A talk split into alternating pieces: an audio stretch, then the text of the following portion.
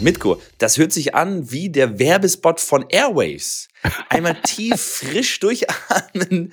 Ja, hast du gerade einen Airwave reingehauen oder ähm, hat es irgendeinen ähm, anderen Grund, warum du hier so am Anfang der Folge tief durchatmest und damit herzlich willkommen zu einer neuen Ausgabe vom Tennisplausch? Ähm, so, erzähl mal. Ja, äh, nee, ich habe einfach nur meine Nase geputzt, aber wenn du willst, kann ich für dich auch einmal kurz so ein Nasenspray reindonnern damit, ja, äh, damit auch meine Stimme und damit ich meine Nase nicht so oft hochziehen muss. Ja, zieh mal. Ah, Airwaves. ah. das hört sich so an, als ob du das in den Mund reinknallst und dann äh, wie nach einem, nach einem schönen frischen Schluck von einem eisgekühlten Kaltgetränk. Aber ich habe es tatsächlich gesehen über das Video. Es ging in die Nase und nicht irgendwo anders rein. Immer sehr wichtig, denk dran, ne? Ins Ohr das Nasenspray muss auch ins richtige Loch. Aber das hört sich insgesamt alles nicht ganz so gut an bei dir, Mitko. Ähm, deswegen hey, nee, auch die leichte hey. Verspätung dieser Podcast-Folge. Ja. Jetzt äh, versuchen wir es heute, gucken wir, wie, wie lange wir durchhalten heute mit dir. Ja. Wie lange ich dich da durchschleppen kann.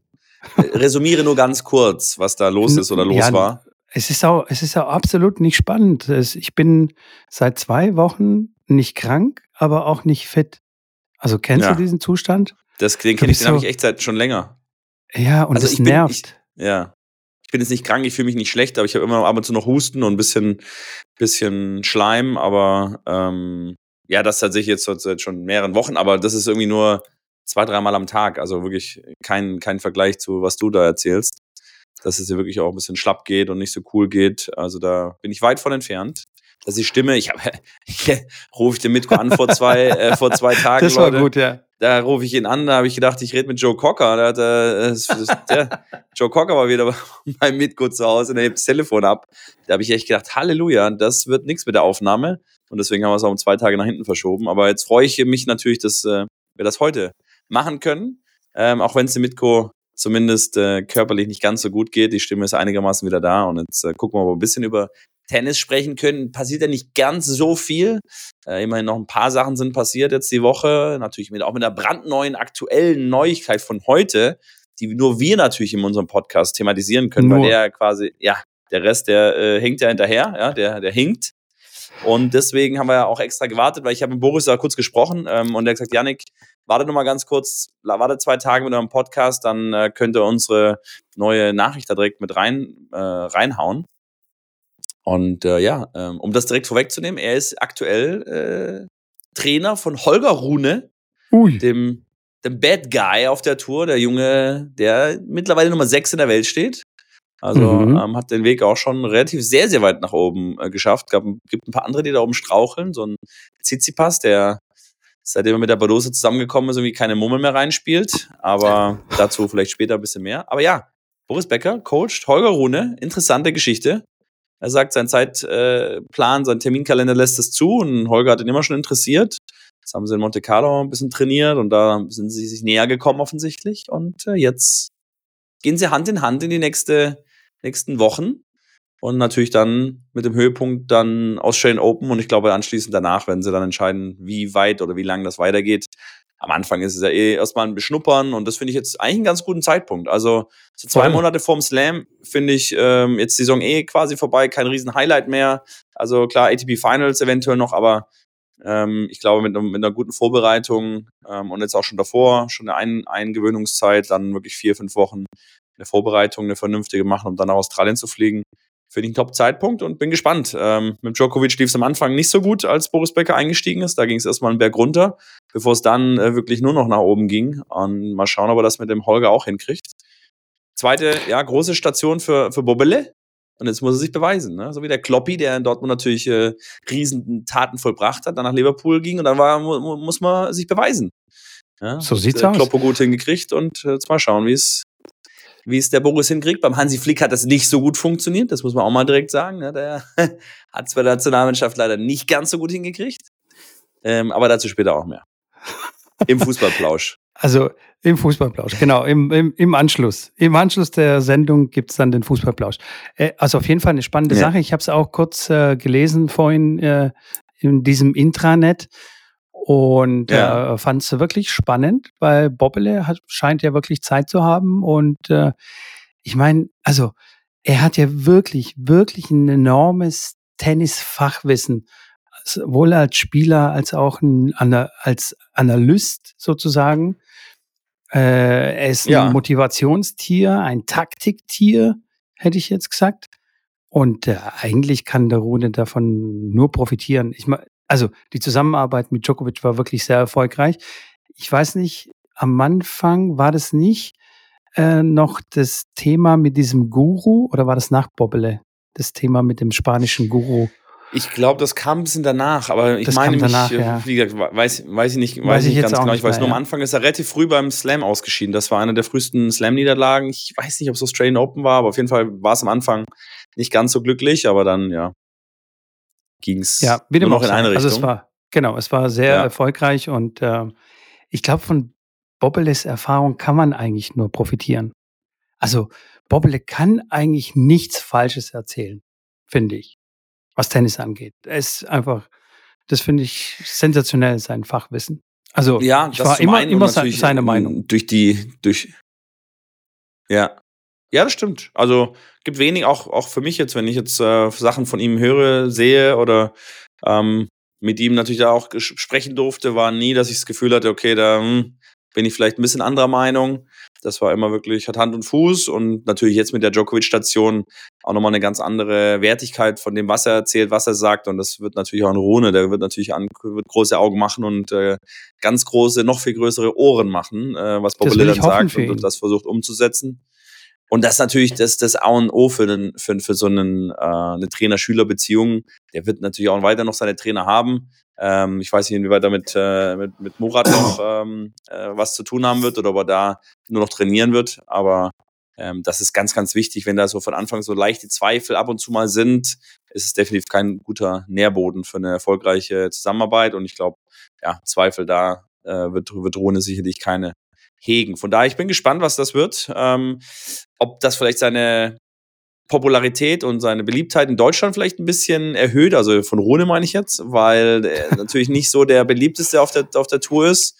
Hat sich ja. ja das eine oder andere ein bisschen geleistet in der Vergangenheit und äh, natürlich mit dem einen oder anderen Spieler auch schon durchaus etwas mehr angeeckt.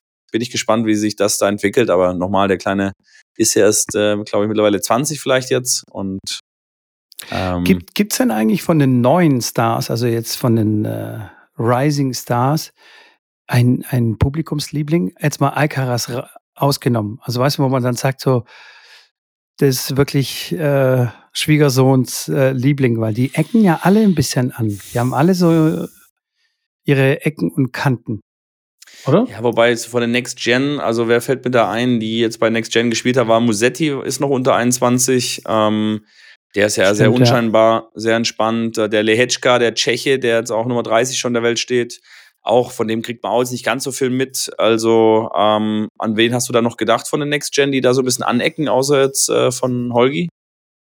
Naja gut, die, die mir so vorschweben, sind ja eigentlich gar nicht mehr Next Gen. Also gerade so Tsitsipas, Medvedev und so, das sind ja eigentlich jetzt die gesetzteren Spieler. Aber ja. ich bin immer noch so mit dem Kopf, weißt du, so die gesetzten alles sind Djokovic und Nadal und alles, und alles was so danach kommt, ja, ist Next Gen, ja. Aber die sind ja tatsächlich auch nicht alt, also ich klar, die sind ja alle, die sind alle noch äh, weit weg von, von 30. Also ähm, da reden wir eher von Mitte 20, äh, wie, wie die sind. Ja. Beim Zverev ja auch immer wieder überraschend, dass man, dass man denkt, ey, der ist schon so lange auf der Tour, der hat ATP Finals gewonnen, zwei, was war das, 18? 2019, auf jeden Fall schon einige, ich glaube, ja, 2018, glaube ich, war das, aber ähm, das ist so, so lange her und die sind schon so lange auf der Tour und schon so lange da oben, aber trotzdem sind sie halt wirklich aus Mitte 20. Ähm, wie, wie Alcaraz. Ich meine, Alcaraz wird es jetzt auch nicht denken, also gefühlt ist der schon irgendwie schon super lang da oben und schon, okay, geht schon los und Rivalität mit Djokovic. Da nimmt man gar nicht so wirklich an, dass er das zwei Jahre im Endeffekt da wirklich ganz oben mitspielt. Äh, und ja, vor noch ein Jahr, Jahr davor hat er Quali gespielt irgendwo bei einem Challenger. Also ja. ähm, das ja, das ist, schon, das ist schon krass.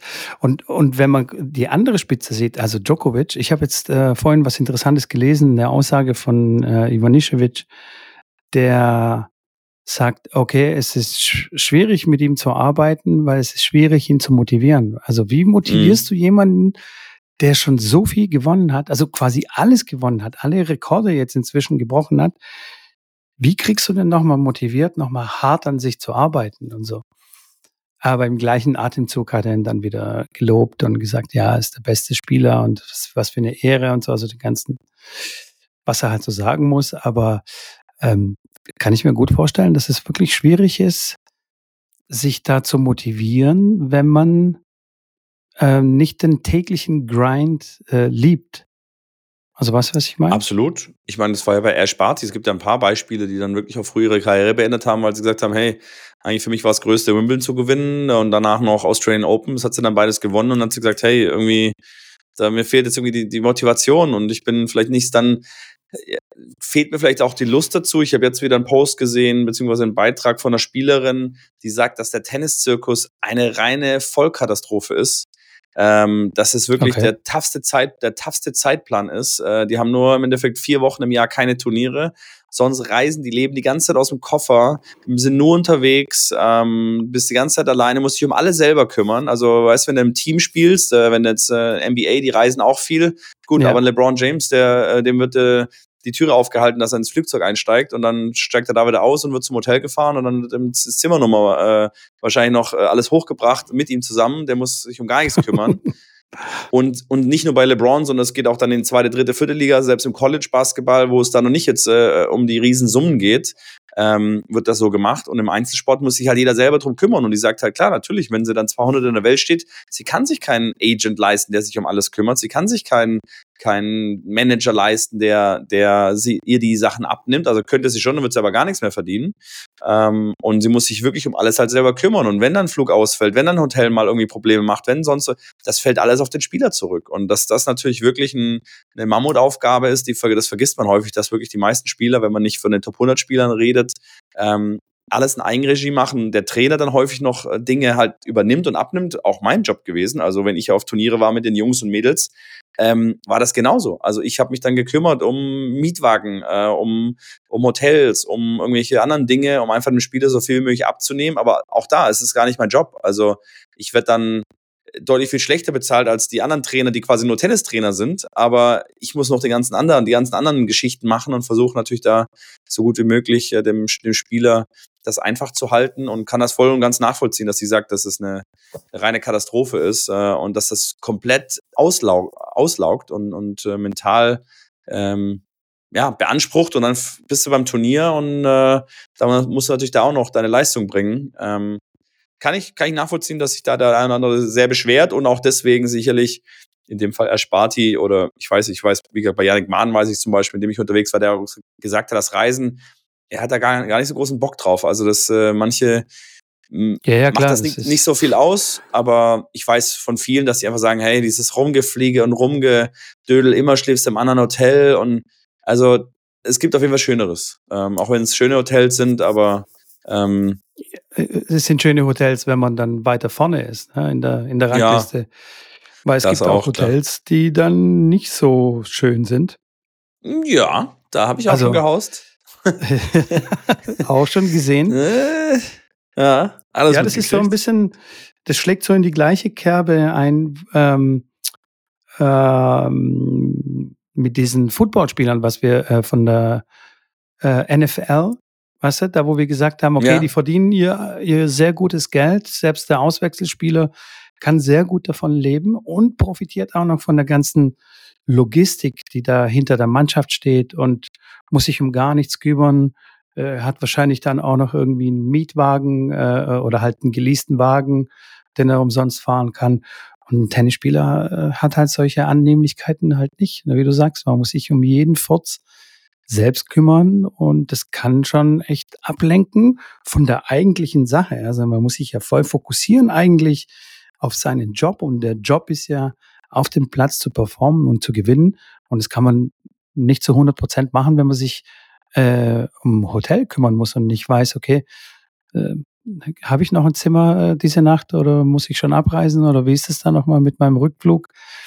Da bist du voll mit anderen Gedanken das sind noch viele Sachen, die man gar nicht, die man gar nicht, über die man gar nicht nachdenkt. Ähm, zum Beispiel, dass diese Hotelbuchungen, wie lange buchst du denn dein Hotel? Du fliegst ja, jetzt, nach, ja nicht, du fliegst ja. jetzt nach äh, irgendwo hin und spielst das Turnier. Dann ist es natürlich bei den größeren Turnieren oft so, dass sie eine Kooperation mit dem Hotel haben und da ist es flexibel. Das heißt, du checkst ein, bis du lange wieder da bist. Wenn du das Match verlierst, hast du noch eine Nacht darüber hinaus. Das wird bezahlt und danach reist du ab. Aber wenn du selber bezahlen musst, wie bei den Grand Slams zum Beispiel, bestes Beispiel Andy Mies ähm, 2019 in äh, Paris, die haben sich ein Airbnb gebucht für, für die French Open und hatten das für knapp eine Woche. Ähm, und dann ging es in die zweite Woche und dann mussten sie das Airbnb tauschen. Und dann find mal quasi auf den nächsten Tag irgendwie eine Unterkunft für deine Eltern, für dich, für den Trainer und so weiter und so fort. Dann zahlst du gefühlt mal das Dreifache, wenn du überhaupt noch irgendwie was Vernünftiges kriegst oder halt weiter, weiter nach, aus, nach draußen musst. Und die mussten, glaube ich, zwei oder dreimal äh, die Location wechseln, weil bekanntlicherweise dann die French Open gewonnen haben. Damit kannst du natürlich nicht rechnen, aber du buchst natürlich auch nicht jetzt irgendwie zweieinhalb Wochen das Airbnb, fliegst in der ersten, in der ersten Runde raus und hast dann irgendwie 2000 Euro ähm, zu viel bezahlt. Äh, das kriegst du natürlich dann nicht mehr zurück. Also es ist schon echt ein Hustle und naja, so ist das. Im es ist ein richtiger Hustle. Das ist ein ja. richtiger Hassel. Überleg mal, du musst dann auch noch mittendrin umziehen. Also das heißt, deinen ganzen Kladderadatsch, den du da hast, deine Dreckswäsche und alles, was du da so im Zimmer verstreut hast, weil Tennisspieler sind jetzt auch, also natürlich nicht alle, aber viele sind da so, ja, ich gehe mal ins Zimmer rein, schmeiß meine Tasche hin und lebe so aus dem Koffer raus, weißt du, und schmeißen alles Klar. irgendwo hin. Und dann musst du einpacken, schnell ins andere Hotel und dann dich noch aufs nächste Match konzentrieren. Ähm, ja, das ja, kann Wahnsinn. schon, das ist schon äh, abenteuerlich eher, würde ich sagen. Da muss ich echt sagen, Mannschaftssport echt, echt cool. Das da ist wirklich alles durchorganisiert, weil da wird, also das ist ja ähm, im Sinne vom, vom Verein oder vom Club, dass den Spielern so viel abgenommen wird, also dass Klar. quasi jede Kleinigkeit, die dazu führen kann, dass die Spieler eine bessere Leistung auf dem Feld äh, bringen können oder ihre beste Leistung abrufen können, wird da durchdacht. Da gibt es wirklich Leute, die sich Gedanken machen, was können wir noch machen, was können wir noch verbessern, damit die Spieler sich wohler fühlen und dementsprechend dann auch besser spielen. Also äh, das ist wirklich Wahnsinn. Äh, auf der anderen Seite, ähm, aufs Leben gesehen, allgemein, lernt ein Tennisspieler dadurch extrem viel, extrem selbstständig zu sein, Definitiv. sich um seinen Scheiß zu kümmern. Es gibt dann Mannschaftssportspieler, äh, die dann ausscheiden dann aus dem Profisport und danach keine Ahnung haben, wie sie ihr Leben leben sollen, weil sie es halt eben ja. noch nie gemacht haben. Die wissen nicht, okay, wie gehe ich jetzt zur Bank, äh, Geld, okay, das ist jetzt ein schlechtes Beispiel, oder keine, oder keine Ahnung. Wie ja, schließe ich eine Autoversicherung so ab also, oder ja, was weiß ich? Ja, ja. Flug, also so. buch, mal, buch mal einfach einen Flug und ja. äh, und check dann ein. Also das ist dann schon viel, ui, äh, dann holen sie Hilfe. Ey Papa, äh, kannst du mal helfen? Mit Mitte 20 oder 30. Ja. Ja, klar, absolut, absolut. Ich, äh, ich habe ein Interview gehört, das ist jetzt zwar ein anderer, ein anderer Bereich, eine andere Branche, aber von Tokyo Hotel der Sänger. Wie heißt er nochmal? Ja. Bill Kaulitz? Bill Kaulitz, genau. Ähm, der hat dann erzählt, als sie dann ähm, nach Amerika rübergezogen sind, dort kennt sie ja kein Schwein. Ne? Und dort brauchen sie nicht diese Rundumbetreuung, die sie in Deutschland hatten, weil in Deutschland konnten die keinen kein Fuß vor, ja. äh, genau, äh, aus der Haustür machen, ohne äh, umlagert zu werden und so. Also das wurde alles quasi für sie erledigt. Einkaufen, kochen, äh, alles, was so administrative Arbeit zu tun hat, wurde für die organisiert und so. Und dann in Amerika hatten sie das alles nicht, weil sie gesagt haben, okay, brauchen wir nicht jetzt. Die, die wussten gar nicht, wie man lebt. Also, scheiße, wir müssen einkaufen. Was machen wir jetzt? Kochen. Gott. Wie geht das? Wie geht das? Autos selber ja. fahren? What? naja, äh, klar. Das, das, das ist schon echt crazy, weil ja, das ist halt einfach die Kehrseite der Medaille äh, vom Mannschaftssport. Das stimmt.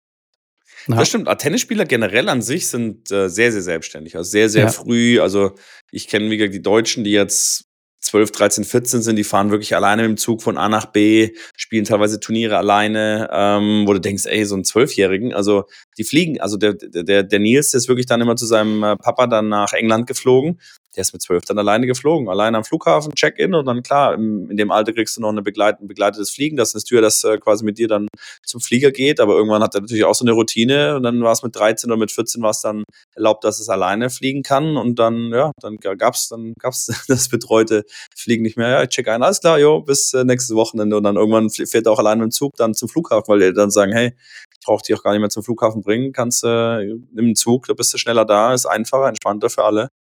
Und ähm, erzähl das mal einem, der, der dann ja. irgendwie 17, 18 ist, äh, nimmst jetzt einen Zug, flieg, geh allein zum Flughafen, hier ist dein Ticket, äh, guten Flug nach England. Da sind die ja wirklich, die meisten ja wirklich überfordert, was ja normal ist, aber das finde ich stark, dass die, dass die diese Sachen dann schon mitkriegen und äh, so ein, ja, ein Gespür beziehungsweise einfach eine Erfahrung, Erfahrungswerte da mitkriegen, diese durchaus in vielen verschiedenen Bereichen anwenden können dann später. 100 Prozent oder gerade die Spieler speziell aus dem ehemaligen Ostblock, die dann zum Beispiel für die Medenspielsaison irgendwo eingekauft werden und dann kommen die mal für fünf, sechs Wochen in ein fremdes Land und leben irgendwie mit 15 oder so bei irgendeiner Gastfamilie und spielen da Tennis, kennen die Sprache nicht und was weiß ich. Beste Lebensschule eigentlich. Das ähm, stimmt, ja. Ähm, ja, auf da, ja, viele Vorteile, aber auch viele Nachteile, wenn man das professionell sieht und ähm, ja, da geht halt einfach der Fokus verloren. Kann man nicht die beste Leistung abrufen, es sei denn, äh, man nutzt es nicht als Ausrede, sondern fokussiert sich trotzdem auf sein Spiel. Äh, alles, kann man ja auch sagen, so, ja, ich muss mich hier um den ganzen Scheiß kümmern, ich kann ja gar nicht, das ist ja klar, dass ich verliere. Ne? Kann man ja auch sagen. Ja. Wobei da wieder spannend ist, je, je stressiger es dann wird und je mehr passiert drumrum, desto entspannter wird das Match und desto besser spielt man, weil man sich nicht den Kopf zerbricht über das Match und wie wichtig das jetzt ist und die Punkte und alles drum und drum. Also auch ganz häufig erlebt, dass sein Koffer nicht ankam oder irgendwie äh, der, das Match vorher einer bei Einzel aufgegeben hat und man dann äh, plötzlich ohne Warm-up halb da ins Match sprinten musste, dass man das Match nicht verliert. Ähm, und dann hat man das Match wirklich fast am besten gespielt, weil einfach so völlig ohne groß Vorbereitung einfach, okay, ich spiele jetzt Tennis. Okay, lass einfach Tennis spielen. Und äh, ja. Ist manchmal auch gut, ja.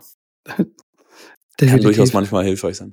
Mitko, ich habe eine Frage mitgebracht. Ja, und zwar geht's da, ich weiß, ja, ja, genau. Ähm, ich weiß nicht, ob du der, des Ranking-Systems äh, UTR ähm, nicht mächtig bist, aber ob du das kennst, das UTR Tennis Ranking, gibt es ja verschiedene Rankings in Deutschland das LK-System, in Frankreich gibt es dieses äh, 5-2, 5-3, sonst was, S1, hat ja jedes Land so seine, seine Ranking-Systeme. Ähm, in Amerika hauptsächlich, äh, glaube ich, für das UTR-Ranking auch, auch verwendet.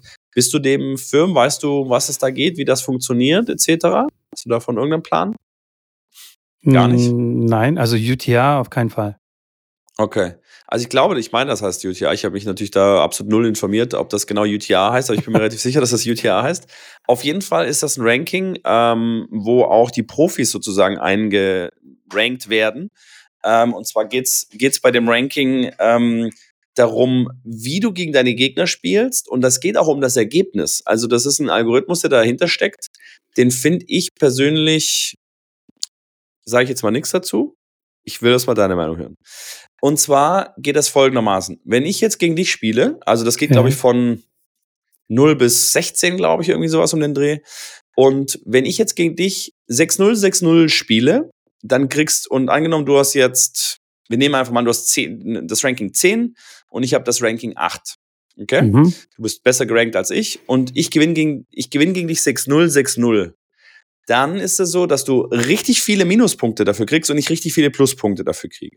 Wenn wir das gleiche Match spielen, in der gleichen Situation, ich aber 7-6 im dritten nur gewinne, dann kriegst du nicht ganz so viele Minuspunkte und, nicht ganz, und ich nicht ganz so viele Pluspunkte. Das heißt, das Ergebnis macht auch was aus an dem Gesamtranking, ähm, weil die dann sagen, okay, wenn ich 6-0, 6-0 gegen jemand gewinne oder sehr, sehr deutlich in zwei Sätzen und äh, da geht es um wirklich um jedes gemachte Spiel. Also es geht um jedes gemachte Spiel, was du spielst, ähm, weil daran erkennbar ist, wie, wie viel stärker war der Gegner. Und anhand dessen wird dann berechnet, wie viel äh, du im Ranking steigst, äh, wenn du gegen einen besseren gewonnen hast, oder wie viel du fällst, wenn du gegen einen schlechteren verlierst. Ähm, und wenn es natürlich immer nur ganz knapp ist, dann kriegst du nicht ganz so viele Punkte, wenn du, wenn du die Matches gewinnst oder ähm, auch verlierst nicht ganz so viel. Sorry, wenn du die verlierst. Was hältst du davon? Hm, also ich kenne solche Systeme. Wir hatten früher mit Powwow äh, unser allererstes Ranking war so ähnlich. Das war ähm, mit dem Entwickler einer App, für die wir hier schon Werbung gemacht haben. Und äh, ich glaube, er führt das System weiter. Und zwar ist es da genauso, dass das Resultat, also quasi wie du gespielt hast, spielt es auf jeden Fall eine Rolle. In, inwiefern das jetzt, mhm. in welche Gewichtung, da bin ich raus jetzt bei dem Algorithmus, aber es hat auf jeden Fall eine Rolle gespielt. Ja, ja. Aber es kamen noch weitere ähm, Aspekte dazu, wie zum Beispiel, wie häufig spielst du, also wie aktiv bist du. Da gibt es so Aktivitätsbonus ähm, und mhm. solche Sachen. Finde ich grundsätzlich jetzt mal gar nicht so verkehrt. Ja. Allerdings ist es beim Tennis ja auch häufig so, dass das Ergebnis, also jetzt 6-0, 6-0, ist erstmal einfach nur das Ergebnis aber es spiegelt gar nicht die Qualität des Spiels. Es kann sein, dass zum Beispiel jedes Spiel über Einstand ging. Äh, Einstand, Vorteil, wieder Einstand und so weiter und dann halt einfach nicht den entscheidenden Punkt gemacht. Ich habe eines meiner besten Spiele in meiner Jugend, ähm, habe ich bei einem Turnier in der ersten Runde 6-0, 6-1 verloren und bin nach Hause gefahren. Mein, Gott sei Dank war nur meine Mom dabei und nicht mein Dad, weil sonst hätte mein Dad schon was gefunden, so der Backseat Prisoner, ja. Aber meine Mom hat gesagt, ey, das war, du hast sensationell gespielt. Das war total knapp eigentlich, weil es mhm. immer 30, 30, 40 beide, wie auch immer. Und hat gesagt, ey, das war super. Und ich war auch völlig zufrieden. Ich bin rausgelaufen aus dem Match. Das war, glaube ich, der an eins gesetzt äh, damals, der Spieler. Und äh, ich, ich war, ich war, ich war wirklich happy und habe wirklich ein sehr gutes Tennis gespielt. Also das heißt, dieses Ergebnis sagt erstmal nichts aus. Eigentlich müsste dann das System, also das Ranking-System, auch die Punkte mitbewerten. Also nicht nur die Spiele, sondern die Punkte, wenn man das ganz genau ja, das haben klar. möchte. Und da wird es dann. Ich glaube, da geht es ja um eine Tendenz. Fummelig. Ja, ich glaube, da geht es ja nur um die Tendenz. Also wenn jetzt ein Match, sag ich mal, 6-1, 6-1, 6-2, 6-2 ausgeht, dann gewinnt, wenn die nochmal gegeneinander spielen, von zehn Matches auch neunmal der, der 6-2, 6-2 gewinnt. Also wenn du jetzt einfach auf den Markt gehst und den Match anguckst, 6-1, 6-2, und dann spielen die zehnmal gegeneinander, dann wird es auf jeden Fall 9, 9 zu 1 sein. Ja, wobei, wenn du jetzt ein Match anschaust, was jetzt 7-6 oder 7-5 oder 6-4 im dritten ausgeht und die spielen zehnmal, dann wird es schon eher tendenziell ausgeglichen sein. Kann natürlich sein, der eine hat einen riesen Tag und der andere hat einen schlechten Tag und das, ähm, wenn die zehnmal gegeneinander spielen, ist es trotzdem dann 8, ein 8 zu 2 für den einen äh, Spieler, aber in der, in der Regel ist natürlich ein 6-2, 6-2 eher ähm, ein, ja, ein 9 zu 1 in einem Zehner-Vergleich und ein enges Match im dritten Satz dann eher eine 6-4, 4-6 oder 5 beide, 7-5-Geschichte. Ähm, wie gesagt, die Ausnahmen bestätigen natürlich die Regel. Das sind so ganz knappe Matches, die dann deutlich ausfallen im Ergebnis oder andersrum ein Match, wo es 6-4 im dritten ausgeht, wo einfach ja, äh, sehr, sehr unglücklich dann lief für den einen, ähm, der dann eigentlich das viel deutlicher hätte gewinnen müssen eigentlich. Aber ähm, ich um das vorwegzunehmen, weil ich gerade gesagt habe, ich finde es eigentlich, finde ich das sehr gut, weil ähm, da es wirklich ums jedes Spiel geht, dass du dann bist, dass man, dass man den Kindern und den Jugendlichen auch beibringt, hey, bis zum Ende, Spiel bis zum Ende durch. Ja. Das, ja, ja. das zählt auch für. Und wenn du, wenn du den letzten Satz 6-0 verlierst oder 6-4, das ändert, das ändert was in deinem Ranking. Also, das, weil dann ist es ein enges Match oder ist es ein ganz klarer dritter Satz, den du abgeschenkt hast und dadurch wirst du im, in deinem Ranking äh, dann schlechter geführt. Ich finde das an sich, finde ich es cool. Das hat so ein bisschen Ähnlichkeit mit dem Schachranking, mit, der, mit dem ELO-Ranking. Das ist, äh, wenn du gegen einen, einen, einen spielst, der, der deutlich stärker ist als du und gegen den gewinnst, kriegst du auch deutlich mehr Punkte. Ähm, das LK-System ist ja, was das angeht, ich glaube jetzt mittlerweile ein bisschen ähnlich, haben sie es ja ähnlich so strukturiert, dass es auch, glaube ich, um die um den geht, wen du schlägst, um deine Punkte zu kriegen. Ich, wie gesagt, beim LK-Ranking, ich steige da gar nicht mehr durch, ähm, wie genau das aufgebaut ist, aber ich finde es sehr spannend, dass es äh, weltweit keinen vergleichbaren äh, Ranking-System in dem Sinne gibt, äh, oder Spiel, das ist ja eher ein Spielstärkensystem. Ähm, aber das UTR-Ranking ist so, so habe ich das verstanden, dass das im Endeffekt deutsch, also weltweit äh, anwendbar ist und man da einfach quasi deine Matches schaut ähm, und jeder hat seine, seine, seine, ja, Bio, nicht Bio, aber seine Matchbilanz und seine History hat ähm, und anhand dessen ähm, man quasi dann eingeordnet wird, wo man, wo man steht. Ja. grundsätzlich finde ich das auch gut, ja. Also definitiv, weil es ist auch so ein bisschen präventiv gegen das Abschenken. Ja, ja, genau. Weil es gibt ja, also ja, habe ich den ersten Satz verloren, steht 2-0, scheiß drauf, ich habe keinen Bock mehr. Äh, Wird es immer noch geben, Klar. Leute, die dann trotzdem abschenken, obwohl es Punkte gibt und obwohl es zählt, ob du jetzt das nächste Spiel machst oder nicht. Ähm, aber grundsätzlich ist es ein, definitiv ein besserer Motivator wie, äh, sage ich mal, das alte LK-System. Das war ja, also das war ja wirklich katastrophal. Das, äh, da gab es überhaupt zum Beispiel, wenn jetzt, ähm, wie war das? Wenn, ne, wenn du ähm, äh, gegen jemanden spielst, der eine, eine schlechtere LK hat, dann ist es für dich total bedeutungslos gewesen, das Match. Bringt Also gar nichts. Ja. Kann, kannst du einfach vom zwar- Platz runtergehen und sagen, okay, pff, ja, nicht ganz. Man hat zwar Punkte bekommen, äh, die man dann Ja, aber die waren äh, voll den erreichen Arsch. musste. Ja, um aufzusteigen, hast du eine bestimmte Punktzahl auch gebraucht. Die hast du nicht nur äh, bekommen, dadurch, dass du bessere geschlagen hast. Die musstest du insgesamt, musstest eine bestimmte Punktzahl dann erreichen, um dann ein, zwei, drei, vier LKs aufzusteigen. Und wenn du dann deine Siege hattest über die Gegner, man musste dann, wenn man zwei LKs aufsteigen will, musste man, glaube ich, drei Gegner schlagen, die in dieser LK waren oder besser standen. Plus man muss eine bestimmte Punktzahl halt erreichen insgesamt. ja, aber die Äh, hast du um ja so oder so erreicht, wenn du die besseren Nee, geschlagen nicht hast. ganz, nicht ganz. Ich glaube, ich bin mir relativ sicher, dass du die nicht ganz dadurch erreicht hast, sondern ähm, da musste, musste man noch ein paar Punkte sammeln und dafür waren dann auch die schlechteren, obwohl man auch nur 10 oder 15 Punkte oder 20 Punkte bekommen hat. Aber ich gebe dir recht, der, der schlechtere Gegner, vor allem wenn dann irgendwie zwei, drei LKs hinter dir stand, war wirklich äh, bedeutungslos und hat man ja nur geguckt, gegen wen spiele ich beim Medienspiel. Oh nee, der ist jetzt gleich LK oder ein bisschen schlechtere LK Ja. und dann war es wie so, oh nee, komm, bringt mir gar nichts. Ähm, Total, ja. Das hatte ich, das hatte ich beim, beim Verbandspiel, beim Medenspiel, als ich bei, äh, bei den Aktiven ausgeholfen habe, irgendwann, keine Ja. Ahnung, 2019 oder so, war da so ein äh, junger Spieler, keine Ahnung, 25, 23, irgendwie sowas, stimmt, das ist der dann meine LK dann gesehen hat und dann äh, gesagt hat, oh, das bringt mir jetzt gar nichts, weil ich eine schlechtere LK hatte ja. äh, als er.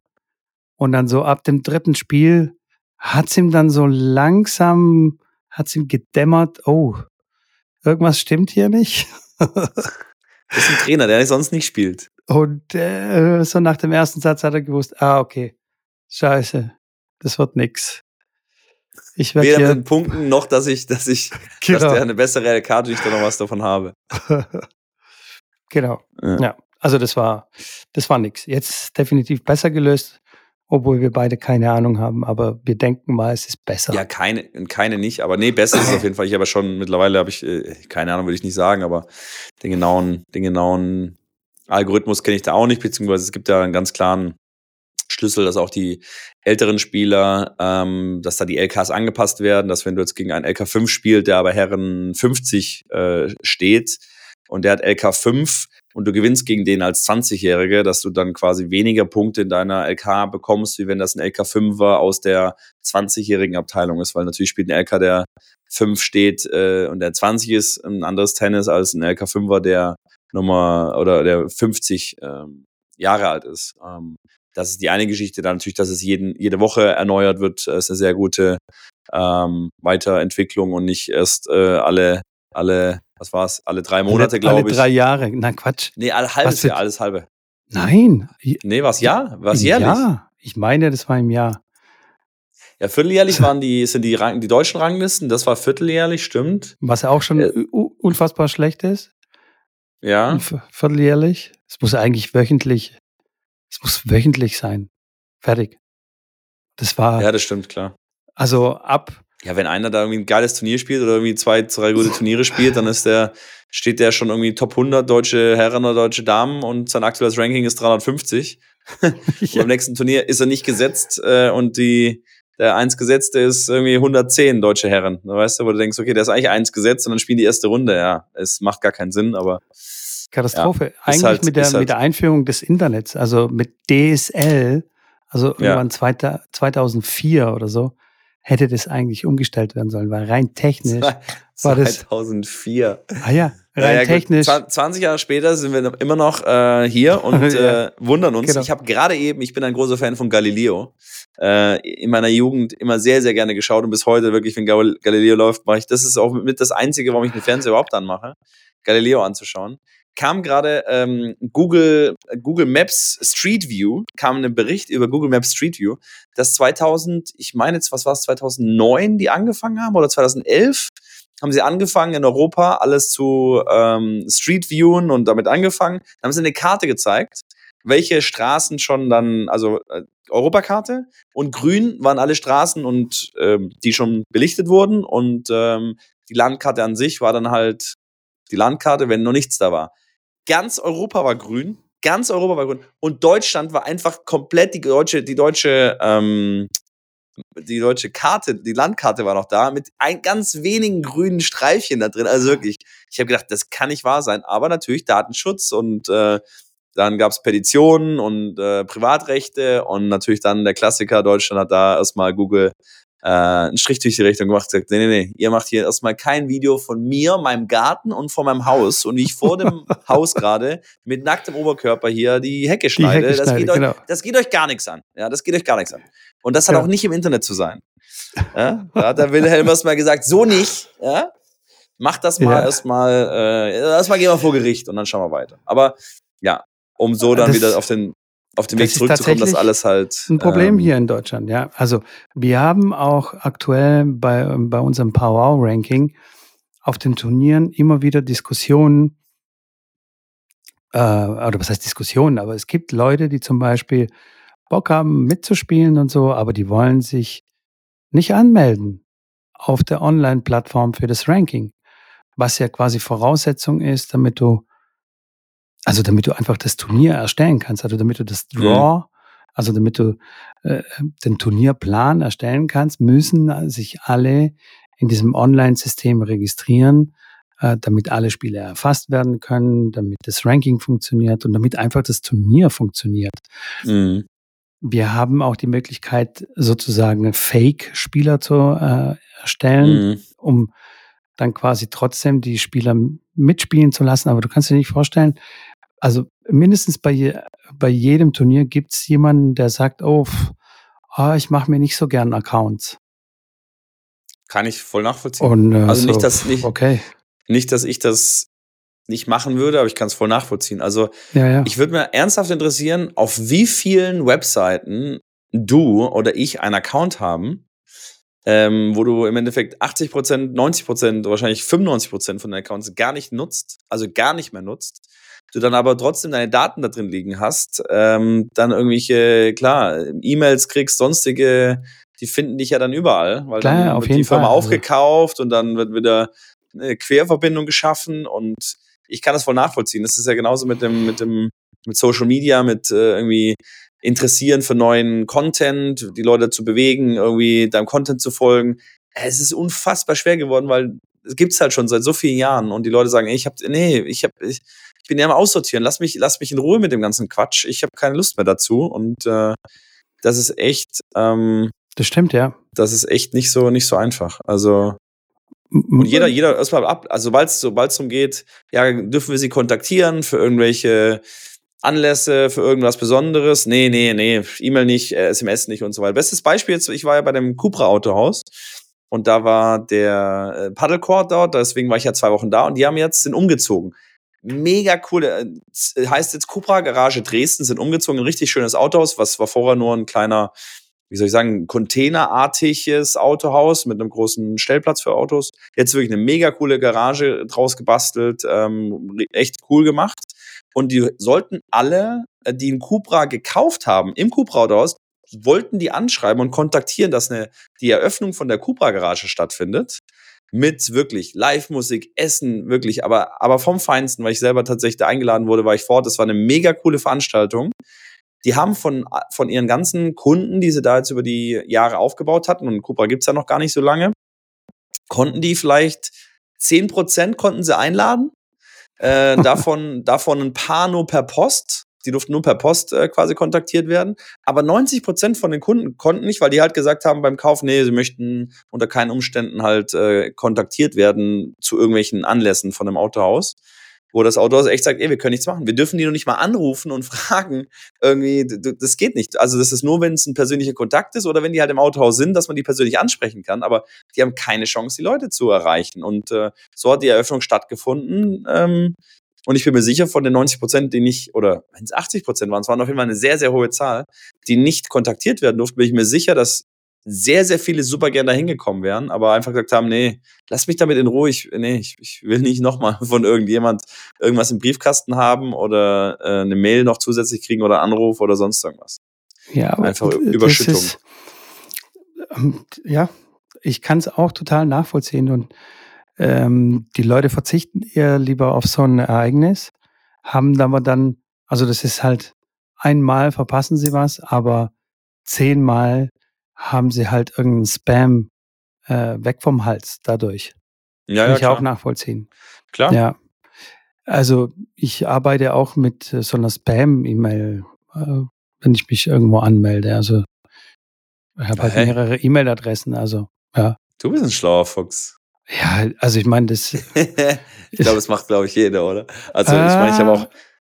Ja, also der, der das, der, das sollte macht, man meinen. Der, sollte man meinen, aber es gibt Leute, die haben halt nur eine E-Mail-Adresse und die, die wollen sie halt nicht überall äh, eingeben, ja. Also klar, das naheliegendste ist, es gibt auch so Wegwerf-E-Mail-Adressen. Also die du quasi okay. für nur einmal äh, äh, benutzen kannst.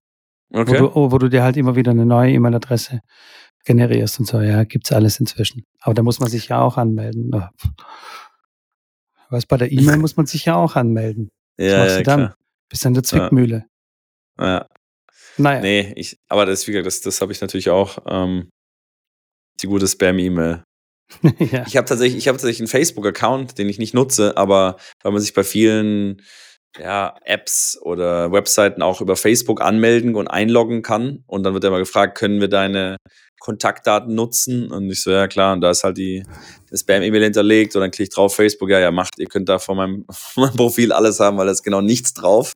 Da steht, da ist noch nicht mal mein, mein voller Name da drin, äh, geschweige denn irgendwie ein Bild oder sonst irgendwas, aber dann habe ich wenigstens einen Account, dass ich auf Facebook, wenn ich irgendwas geschickt kriege, drauf zugreifen und sehen kann und äh, wie gesagt, mich da irgendwo einloggen kann. Also ja, man findet seine Wege. Fuchs. Ja, Mitko. Man muss Fuchs sein heutzutage. Wenn du ein kein Fuchs, Fuchs bist, dann. Tun, was ein Fuchs tun muss, ja? Absolut, absolut. Sonst bist du, sonst bist du die Gans und äh, was die bekanntlich macht mit dem Fuchs, das haben wir ja schon ganz früh gelernt in der Kindheit.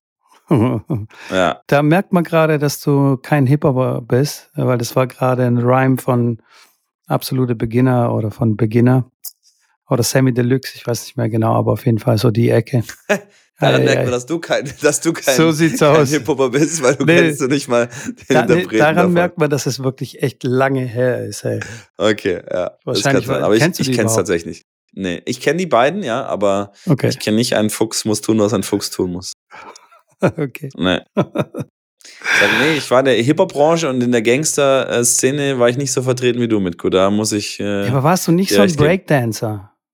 Nein, ich bin, ich bin Skateboard gefahren, aber das mehr als Fortbewegungsmittel als. als du hast nicht den Lifestyle als, als, gelebt, sagen wir es mal so. Ja, weiß ich nicht. Ich habe schon so, so, also auf so Skateparks war ich selten. Also ich war da selten, weil ich auch, also klar, mal so eine Pipe reinfahren oder sowas, also nicht die Steilpipe, aber so, das habe ich auch gemacht, aber so Ollie oder irgendwie Kickflip oder Hardflip oder Heelflip oder sonstigen Flip oder ich habe nur den Arschflip manchmal gemacht dann, wenn ich es mal versucht habe. Ähm, aber das ging, wie gesagt, mehr dann, um von A nach B zu kommen und das zügig oder um dann äh, auf dem Rücken mich aufs äh, äh Skateboard zu legen und so einen, so einen steilen, äh, steilen Berg in Tübingen runter zu rasen wie ein, wie ein Verrückter mit meinen drei, vier Skateboard-Gang-Brudis, äh, wo wir immer alte Schuhe ausgepackt haben, weil das waren unsere Bremsblöcke quasi. Und unten angekommen sind wir im Bus eingestiegen, wieder hochgefahren und dann wieder runtergedüst.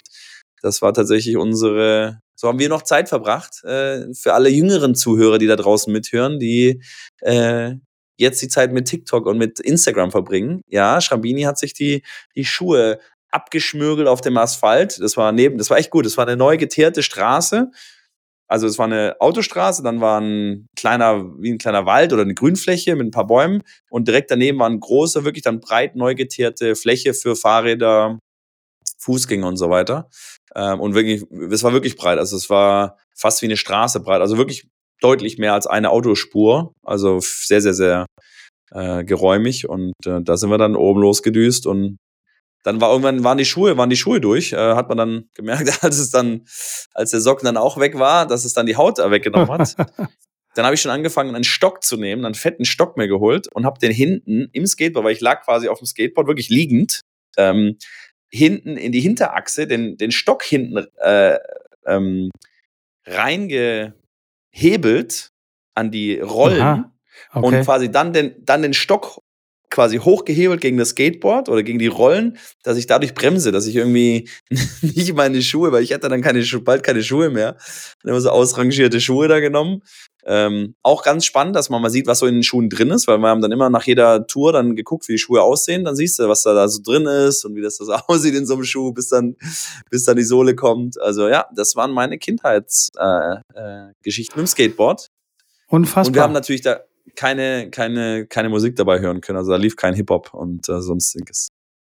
Und Schade, das eine oder andere Mal ist auch einer oder andere auch mal von dem Skateboard gestürzt, aber liegend in dem Fall, was aber nicht milder äh, ausging bei den, Tem bei, dem, bei den Tempi, die wir da gefahren sind. Aber es war spaßig. Also aber das mit den Schuhen, das erinnert mich so ein bisschen an, an Hardcore-Tennis, weil da ja, werden auch Schuhsohlen gefressen. Das stimmt, ja. Vor allem, wenn sie das Rutschen anfangen, wenn die Spieler wirklich dann rutschen und es quietscht. Ja, dann, dann, dann es dann stinkt's erstmal gut nach, nach Gummi und ja, das geht tatsächlich auch schnell bei den Profis, wenn ihr, wenn ihr euch das mal fragt, wie lange so ein Schuh hält. Was, was schätzt du, Mitko, bei den? also nicht so lang. Also wenn jetzt da so ein Grinder wie no. Djokovic oder wie Nadal, die da rumrutschen oder Sinner und Alcaraz. Also eine Trainingswoche, jetzt nicht, jetzt nicht eine Matchwoche, eine, Trainings, eine Trainingswoche oder ein Trainingsmonat oder ein Trainingsquartal. Wenn ein Profi, Top 100 Spieler ein neues Paar Schuhe auspackt am Montag, hält das am äh, ersten des Monats also bis am, wie lang? Auf dem Hardcore denke ich mal, das mhm. länger wie zwei Wochen hebt er schon nicht. Ja, ist korrekt. Also ich kann mich daran erinnern, Björn Power hat seine Nike-Schuhe ausgepackt äh, montags und am Freitag hat er sie äh, dann in Müll geworfen, beziehungsweise abgegeben, tatsächlich an mich, weil die, die war noch nicht ganz durch, aber an der Innenseite war quasi schon so eine Kerbe drin, dass wenn er einen Fuß gerade aufgesetzt hat, dass er quasi immer eine in, nach innen gekippt ja. wäre. Äh, und na klar, dann musste die Schuhe weg, weg tun, also äh, weil die dann nicht mehr wirklich für die Belastung ähm, gemacht sind, weil er natürlich bei jedem Schritt nicht jedes Mal irgendwie so, auch wenn es nur ein Millimeter ist, nach innen kippen will. Und ja, also zwei Wochen Schock. definitiv ist Schicht im Schacht. Ja, wenn du da keinen Ausrüster hast, der dich unterstützt mit Schuhen. Boah, tough. Dann, Schuhe, ist, äh, Schuhe, ist, Schuhe ist das, was am meisten Geld frisst bei den Profis, wenn die noch nicht einen Ausrüster haben. Also einer, der 200, 300 steht, wenn du den fragst, der sagt, boah, gib mir irgendeinen Schuhsponsor. Wenn ich irgendwie 10, 12 Paar Schuhe kriege im Jahr, das wäre göttlich, weil so ein paar Schuhe, die günstigsten Schuhe kriegst du vielleicht, also wenn du für 60 Euro ein paar Hardcore-Schuhe abstaubst, das ist irgendwie eine alte Kollektion, wo du gerade irgendwie ein Schnäppchen schießt, aber wenn du jetzt reingehst auf, auf Warehouse, ähm, da findest du ja Schuhe, die vernünftig sind, sag ich mal, ab 100 Euro. Also 100 bis ja. 150 Euro ähm, kostet mittlerweile ein Schuh, den du, den du dann. Und den, den ziehst du zwei Wochen an in der, ja. in, in der Hardcore-Saison. Das vor allem das Schlimme bitter. ist, vor allem das Schlimme ist, wenn du den Schuh dann siehst, also wenn der den in Müll schmeißt oder weil er wirklich mit dem Schuh ja nichts mehr anfangen kann oder den in den Alt Altkleidercontainer reinsteckt, der Schuh ist nagelneu. Du guckst den von oben an, denkst du, ey, das ist ein neues Paar Schuhe. Die Schnürsenkel, weil die, klar, die alles noch neu oben, die ganze, die ganze Schicht da oben drauf. Ähm, denkst du, geil, neues Paar Schuhe. Und guckst du drunter und denkst, hui, doch, doch nicht neu. Mist. ja, das, das war ein Kleiner, mhm. ein kleiner Fail. Aber so, so ist das im, im Leistungssport. Im, Im Breitensport, wie gesagt, da kommt man mit einem Schuh schon auf jeden Fall mal eine Saison durch. Ähm, ich kenne Leute, hart, die spielen seit fünf Jahren den gleichen Schuh, der, der hält ich komischerweise immer noch und die sagen, ey, ich wechsle nicht, weil den habe ich gut eingelaufen. Also der, der Schuh hat sich quasi dem Fuß komplett angepasst. Also ich ja. weiß auch gar nicht, ob die den dann ausgezogen kriegen, weil er sich schon so anschmiegt an den Ja, Fuß. genau. Ich habe es bei, mein, bei meinen Teppichschuhen habe ich das auch gemacht. Da war wirklich die Sohle unten, die hat schon so ein bisschen nicht geschlabbert, aber man konnte, man konnte mit der Hand hätte hätte man unten reingucken können zum großen Onkel. Ich habe sie trotzdem noch weitergetragen, weil ich bei Teppichschuhen immer ein bisschen das Problem hatte, einen richtig guten Schuh zu finden, weil da war die Auswahl oder ist die Auswahl sehr gering, ja. weil glatte Sohle war damals wirklich ein, ein, eine Seltenheit beim Ist Schuh. immer Gibt's ja noch. heute- ja, aber gibt's gibt's ja auch fast gar nicht mehr, weil ja die die Tennisschuhe oder die mit Profil ähm, ja mittlerweile Non-Marking sind. Früher war das ja wirklich so, wenn du einen bunten Schuh hattest oder eine, eine, eine farbige Sohle und auf Teppich gespielt hast, dann hast du ja natürlich, wenn du da ein bisschen den Schuh hinterhergezogen hast oder beim Aufschlag den Schuh ranziehst, jedes Mal einen Strich reingemacht. Und das war natürlich ein Riesendesaster für die Hallenbetreiber, ähm, die dann immer schön reingeschrieben haben, glatte und helle Sohle, sonst Strafe. Sonst du raus. Hier Ja, nix ne- spielen. Ja, Ja, aber und Strafe, musste 5000 Ja. Euro Strafe zahlen. Mittlerweile sind es keine Marking-Schuhe mehr, sondern auch die bunten Schuhe, die hinterlassen quasi keinen Streifen mehr. Ähm, Könnte man denken, wie, aber ich wie hab Spieler, die schaffen es trotzdem aus dem Schuh alles rauszuholen und machen, ohne Witz, das sind Non-Marking-Schuhe, das ist eine glatte Sohle und die ist so dunkelgrau. Und der Teppich ist Okay. grün. Wenn der Typ Okay. gespielt hat nach dem Training, sieht der Platz aus wie ein Zebra. Ohne Scheiß. Echt? Überall so äh, graue, grau-schwarze Streifen. Aber das das, ist äh, ja, keine Ahnung, das tritt sich dann irgendwie weg. So. Also der Das Hallen, die- Hallenbesitzer hat sich noch nicht beschwert. Okay, na dann, dann ist ja Glück. Ja. Dann ist ja Glück gehabt. Naja. So ist es mit den Tennisschuhen, Schrambini. Ja. Ich spiele momentan mit, äh, ah, wie nennt man die? Mit so Sneaker, also Straßenschuhe. nee. Spiele ich in der Halle, ja. Ernsthaft? Also gebe ich Wieso? Training. Ja, weil die mir bequemer sind. Ich habe gestern, sorry, dass ich dich unterbreche. Ja. Das, du, hast, du warst, glaube ich, auch schon fertig, wie ich das äh, annehme. äh, was, nee, was vorgestern hatte ich ein Interview mit einem Schuhhersteller, den Namen möchte ich jetzt nicht nennen, ja. ähm, die ein Inter Interview gemacht haben zu Tennisschuhen, weil die ähm, mich da ausgewählt hatten, weil ein Bekannter von mir da arbeitet. Und ähm, das war sehr, sehr interessant, weil die so ein bisschen mehr auf den Tennismarkt irgendwie innovativer sein wollen und haben sie mich gefragt. Und ich habe gesagt, ey, für einen Tennistrainer gibt's eigentlich keinen guten Tennisschuh, weil die, ja. also ich kann in, in, in so einem Tennisschuh, ich kann ein Match drin spielen, aber das ist mal klar, mein Fuß ist ja noch generell ein bisschen besonders, weil ich einen breiteren Schuh brauche, weil ich vorne einen relativ breiten Vorderfuß habe. Das kommt noch dazu. Aber ich habe gesagt, warum gibt es eigentlich keinen Tennis-Trainerschuh, das quasi wie so ein Jogging-Schuh ist, der super weich ist, der angenehm zum Laufen ist, der trotzdem aber Tennis Eigenschaften ein bisschen hat, dass ich mich ein bisschen bewegen kann, aber wo ich weiß, wenn ich kompetitiv spielen würde, dann ist es der falsche Schuh, da muss ich den, den Competition-Schuh dafür anziehen. Aber fürs Training geben, fürs nur rumstehen und ein bisschen rechts und links laufen, ein bisschen aus einer Ecke spielen, einfach einen deutlich weicheren, angenehmeren Schuh. Ähm, weil in so einem Jogging-Schuh hätte ich mega Bock, Training zu geben. Äh, weil es einfach, klar, weil da weiß ich, kann ich äh, die ganze Zeit stehen und laufen und es ist angenehm.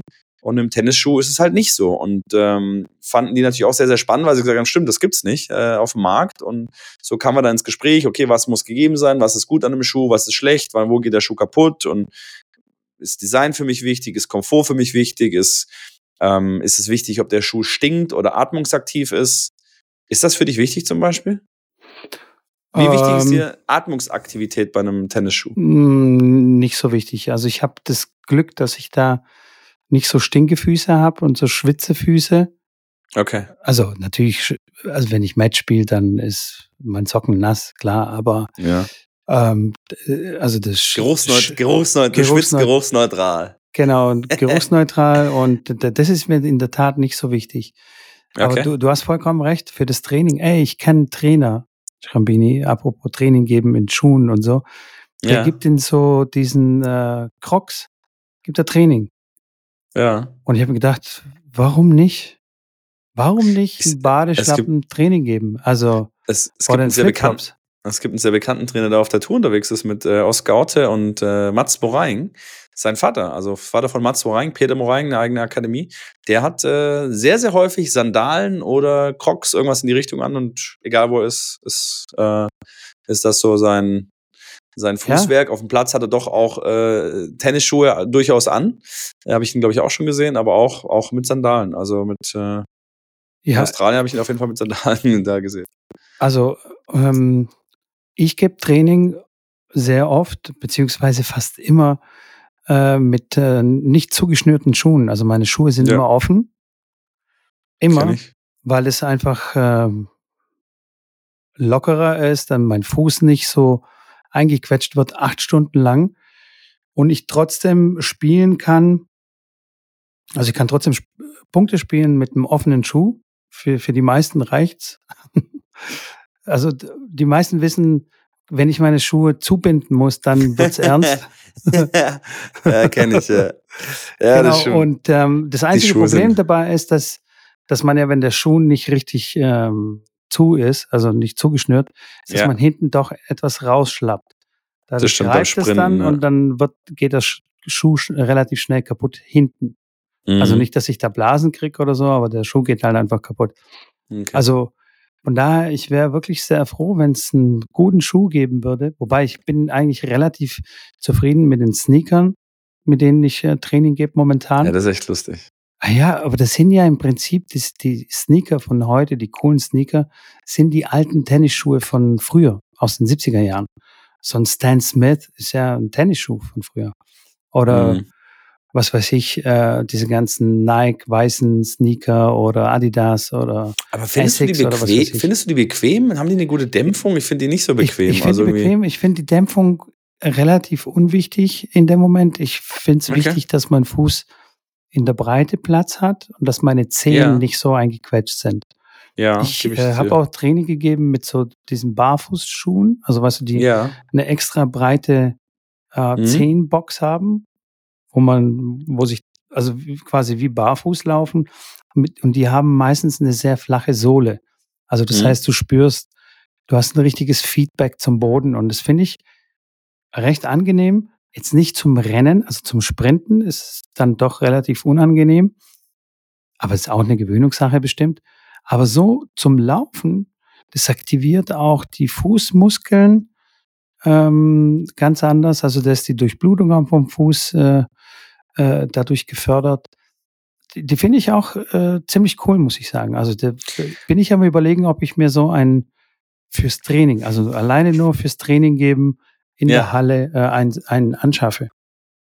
Man muss das tatsächlich auch trainieren, die Barfußschuhe. Äh, ich Ja, habe ja, mit so einem Barfußtrainer auch mich länger äh, auseinandergesetzt. Der war bei mir auch im, im YouTube, habe ich ein Interview auch mit dem gemacht, was sehr spannend war.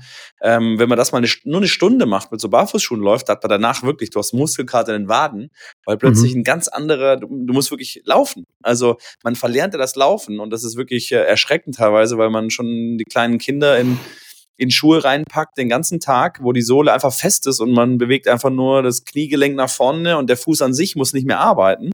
Ähm, und deswegen bin ich auch ein Riesenfan von Barfuß. Ich laufe zu Hause immer barfuß. Ähm, wenn ich äh, irgendwo bin, äh, gucke ich, dass ich so früh wie möglich die Schuhe ausziehe, auch zum Auslaufen. Wenn jemand in der Halle ausläuft bei mir, sage ich, zieh die Schuhe aus, lauf, lauf dich aus, barfuß, gib deinem Fuß äh, die, die, Freiheiten. Ähm, und, und mach auch deine Übungen, wenn du irgendwie Stretching oder sonst was machst, mach's gerne sockig oder barfuß.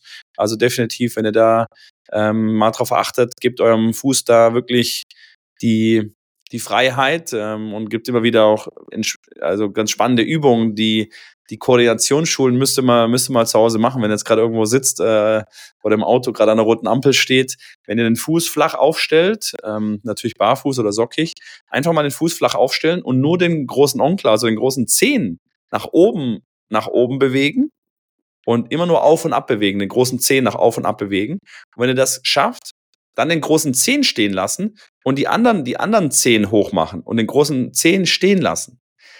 Wenn man das am Anfang macht, man muss wirklich hingucken, weil man gar nicht versteht, was macht, also wie geht das eigentlich? Das ist wirklich, nee, man fühlt sich wie ein kleines Kind, das gerade so irgendwie die Hände anguckt und sagt, okay, wie muss ich jetzt so drei Finger zeigen, weil die dann irgendwie müssen die drauf gucken, weil das nicht, nicht automatisiert ist. Und durch das, dass äh, man mit den Schuhen ähm, ja, da unten die Muskulatur nicht, nicht, nicht beansprucht, ähm, verlernt man das. Und das Fußgewölbe und die Fußmuskulatur ist tatsächlich unfassbar wichtig. Also Total. ähm, man, man kennt es ja selber, wie viele Leute Probleme dann haben, Fehlstellungen und das geht, fängt halt unten am Fuß an. Wenn da nicht äh, alles passt, geht's ins Sprunggelenk, geht's übers Knie, in die Hüfte und äh, klar, ähm, deswegen haben ja viele dann Einlagen, die sich drum kümmern, dass sie so ein bisschen gleichen, gleichen Fuß haben. Aber das ähm, fand ich wirklich sehr spannend und habe immer macht das auch immer wieder so kleine kleine Fuß Fuß äh, Fußakrobatik quasi. Ja, ja, also Barfußschuh ist wirklich sehr sehr gut. Ähm, bin ich schon vor Jahren durch CrossFit aufmerksam äh, geworden, weil die da ja. so dieses Barfußlaufen auch äh, bewerben, propagieren, wie auch immer. Und da gab es schon die Schuhe mit dieser extra breiten Zehenbox und etwas flacher und mhm. wo du mhm. dann den Boden fühlst und die habe ich mir geholt und habe gedacht, hey, mega, echt gut. Und äh, ich musste Barfuß, mal mein, ich mu ja. Äh, Dings, äh, ich war äh, auf Bali äh, ja oft und dort ja. läufst äh, also da habe ich keinen festen Schuh angezogen, irgendwie drei Wochen lang. Entweder nur Flipflops und wenn du irgendwo das, ankommst das im, äh, in einem Haus, musst du die Schuhe ausziehen, egal ob du ins Restaurant gehst oder was auch immer. Du ziehst die Flipflops aus und läufst da barfuß in, in das Haus rein. Und das, äh, das erste Mal Schuhe anziehen, dann im Flugzeug, weil es kalt, Klimaanlage und so. Alter, ich habe gedacht, mein Fuß, äh, also das, das, war unfassbar ungewohnt und so beengend und äh, also mhm. richtig, richtig ekelhaftes Gefühl. Und dann das, der erste Tag auf dem Platz, die ganze Zeit diesen Tennisschuh äh, anzuhaben, boah, das war richtig nervig. Und seitdem versuche ich wirklich so oft es geht, Schuh aus, barfuß oder halt einfach Barfußschuhe oder was auch immer. Von daher kann ich das voll nachvollziehen. Ähm, mit Crocs auf dem Tennisplatz oder was. Und wenn es dann mal einen Tennisschuh gibt, nur für Trainer, würde ich das extrem feiern. Bin ich ganz bei dir. Ich hatte tatsächlich mit, mit so einer Barfuß-Schuhfirma auch mal Kontakt. Ich musste mal wieder einen Kontakt aufnehmen. Mal schauen, ob ich da, ob ich da was für euch zustande kriege äh, oder für uns, für euch. Ähm, aber ja, definitiv ein, ein, spannendes Thema. Ich sage, habt ihr, könnt ihr gerne das, äh, das Interview mal an, anschauen bei mir auf dem YouTube-Kanal. Das ist einer meiner ersten Videos. Ähm, der hat da echt viel erzählt und viel sehr, sehr spannende Sachen äh, von sich gegeben. Ich glaube, es war noch auf Twitch damals, wo ich das aufgenommen hatte.